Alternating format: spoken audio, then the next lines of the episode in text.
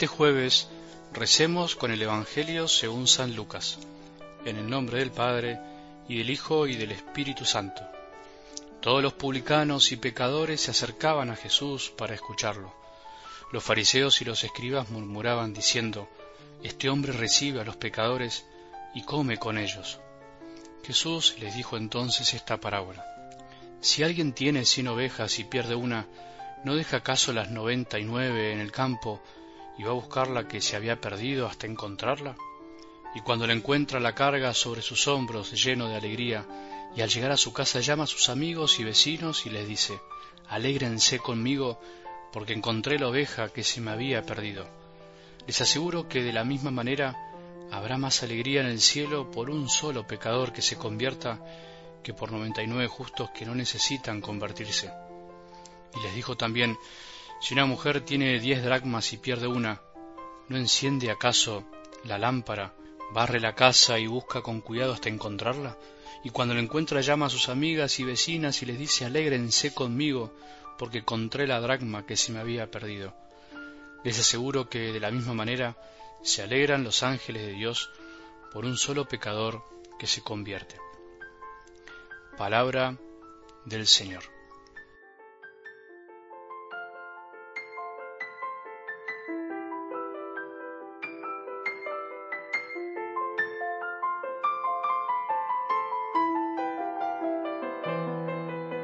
La respuesta de Jesús a la pregunta del escriba y la respuesta del escriba a la respuesta de Jesús, sumadas por decir así, o sea, entendiéndolas juntas, nos ayudan muchísimo. El Evangelio del domingo, acordate, porque más allá de lo que dijimos ayer, más allá de que el escriba seguramente lo estaba probando a Jesús de algún modo, lo, lo interesante es descubrir que este hombre pregunta por el primero de los mandamientos y Jesús le responde con dos o sea, hace de dos mandamientos uno solo y además el más grande. Y por otro lado, la respuesta del escriba a la respuesta de Jesús, además, dice que eso, cumplir esos mandamientos, vale más que todos los sacrificios y holocaustos. Si te mareas un poco sobre lo que estoy hablando, es bueno que repases el Evangelio del domingo, que vuelvas a leerlo o escucharlo. Así aprendemos a desmenuzar juntos la palabra de Dios y eso nos enriquece mucho más. Jesús, a pesar de que buscaban probarlo o hacerlo caer, siempre aprovechó esas oportunidades para amar, para enseñar y dejarnos un legado a todos. Jesús nos ayuda a interpretar bien la ley de Dios, no sólo con sus palabras, sino con su propia vida. Por eso no pudo separar lo que Dios quiere que esté unido, no pretendió separar lo que nosotros inconscientemente a veces separamos, el amor a Dios y el amor al prójimo les pasaba a todos los judíos de la época, nos pasa también a nosotros eso de pensar que por un lado amamos a Dios y por otro lado amamos a los demás. Sin embargo, la respuesta muestra que en realidad son una misma realidad, valga la redundancia, y por eso dice esto que parece algo extraño. No hay otro mandamiento más grande que estos, una mezcla de singular con plural, que por supuesto no es un error sino que es con intención, con intención de enseñarnos algo. Se ama a Dios amando al prójimo también. Se ama al prójimo por amor de Dios, por amor a Dios. Pero en algo del Evangelio de hoy detengámonos por un momento en la lógica de Dios que nos sacude un poco. A veces Él no es tan lógico como deseamos, o por lo menos no concuerda con nuestra lógica, y justamente no tenemos acá que caer en la afirmación fácil de decir Dios es ilógico, no lo entiendo, sino todo lo contrario.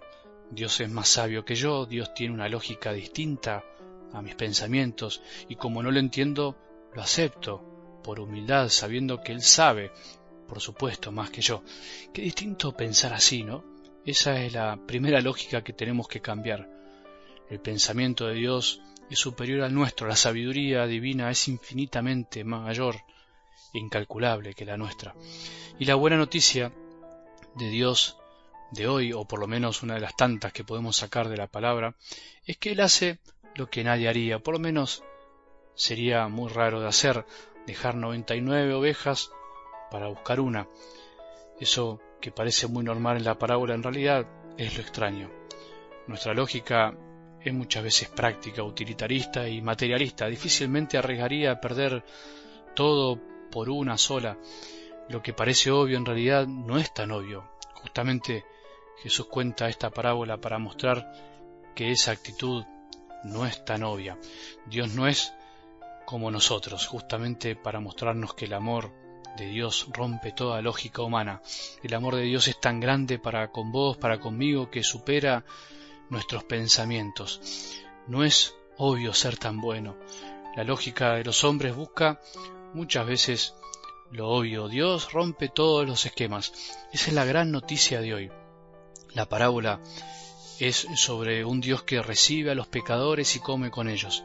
Qué noticia más linda. Quiere decir que nos recibe a nosotros, a vos y a mí, que vino a comer con nosotros, vino a recibirnos, a buscarnos.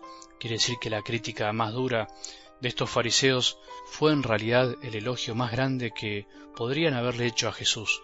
Nuestro Señor vino, dejó todo para buscar a todos, porque todos de algún modo somos ovejas perdidas. Si estás alejado de Dios, déjate encontrar, déjate invitar a comer, déjate perdonar. Hay más alegría en el cielo por un pecador que se arrepiente que por muchos buenos que no tienen necesidad de convertirse. Si te cae mal que Dios sea tan bueno, cambia de mentalidad. Dios no es como pensás.